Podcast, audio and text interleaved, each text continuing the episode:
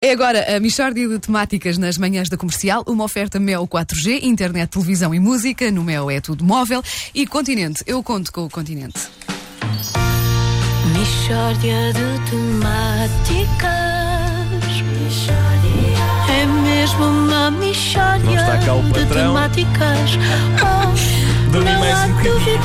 Boa hora para começarmos. É uma boa se hora. trata de uma michórdia de temáticas. É uma boa hora e é uma manhã histórica para a Rádio Comercial. Connosco hoje está o Sr. Luís Ribeiro, que é morto-vivo. Sr. Luís Ribeiro, bom dia então. Bom dia, mas que bom que é para mim estar aqui. Estou de tal maneira grato pelo seu convite que até tenho medo que me faça mal à saúde. Oh meu Deus, oh meu Deus, que prazer tão grande. Ai, tão bom. Ui, que exagero. É um bocadinho, é um bocadinho. Só que pronto, a pessoa quando é morta viva perde a sensibilidade e então tem tendência para exagerar as emoções. Peço-lhe desculpa se este momento foi de algum modo embaraçoso. Penitencio-me fortemente se foi esse o caso. Oh meu Deus, oh meu Deus, mas que maçada. Oh, maçada. Homem, também não é caso para isso, não é? Acalme-se lá. Não, Acalme-se eu calmo estou. Eu calmo, tanto é que estou morto. Não há assim nada que me enerve. Muito bem. Quando é que o senhor descobriu que era morto-vivo? Olha, eu sempre desconfiei. Sempre, e cheguei a experimentar na faculdade. Como toda a gente, não é? duas ou três vezes fiquei em coma alcoólico. E gostei. Só que há aquele estigma social: olha, olha, o comatoso alcoólico e tal. Portanto, só muito mais tarde, quando faleci, é que passei a ser morto-vivo. E quando é que, e quando é que faleceu? Ora bem, eu faleci em 1994, foi 90, durante duas semanas. E fiz um esforço para continuar falecido, mas eu sabia dentro de mim que estava a viver uma mentira. E a morrer uma mentira também. As duas coisas. De maneira que voltei para casa e disse que era morto-vivo.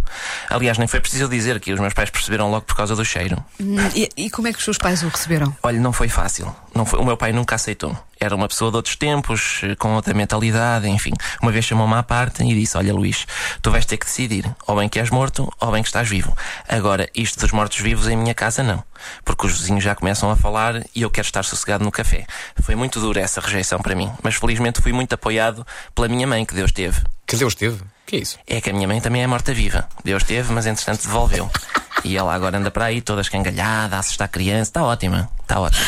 Olha, e lá, como é que é, como é, que é assim, o dia a dia de um, de um morto-vivo? Olha, tem um lado ótimo, que é a alimentação. Toda ela à base de fritos e gorduras é o que eu quiser, porque eu já estou morto, que é lá saber do colesterol, que se lixe, não é? De resto não é fácil. Não lhe vou mentir, é preciso gostar disto. Porque pessoalmente, pessoalmente eu não tenho razão de queixa, porque eu apareço e as pessoas reagem logo aquela coisa, ai que nojo e tal, fujam. Agora, há colegas meus que enfrentam muita indiferença, porque realmente o morto-vivo é o único freak que a sociedade não respeita. Mas a sociedade respeita freaks? Então não respeita, mas, não- mas só, só certos freaks. Para mim há três grandes freaks, é? É o morto-vivo, é o vampiro e é o lobisomem. Escuteiros para mim não contam. Nunca. E portanto são estes três só. E o que nós vemos é o vampiro e o lobisomem a serem levados ao colo. Ai que lindas histórias de amor que eles protagonizam com moças humanas normais. Ai que o lobisomem tem um pelo tão lindo. Ai que os vampiros não podem apanhar sol. E têm medo de alho, que giro. Ter medo de alho, repare, é das fobias mais mariconsas que se pode ter. Ah, ai, mas eles morrem se lhes espetarem uma estaca de madeira no coração. Olha que especificidade tão interessante. Ao contrário do que acontece com as outras pessoas, os vampiros não, não duram muito se lhes espetarem um pau. Mas que olha que exótico. E é isto que me dá raiva, compreende? Eu fico doida de irritação com tudo isto. Oh meu Deus, oh meu Deus, que nervos tão grandes. Ai, que agastamento. De. A Michórdia de Temáticas é uma oferta Mel 4G, internet, televisão e música. No Mel é tudo móvel. E Continente, eu conto com o Continente. Que se trata de Valeu a uma pena esperar mais este bocadinho,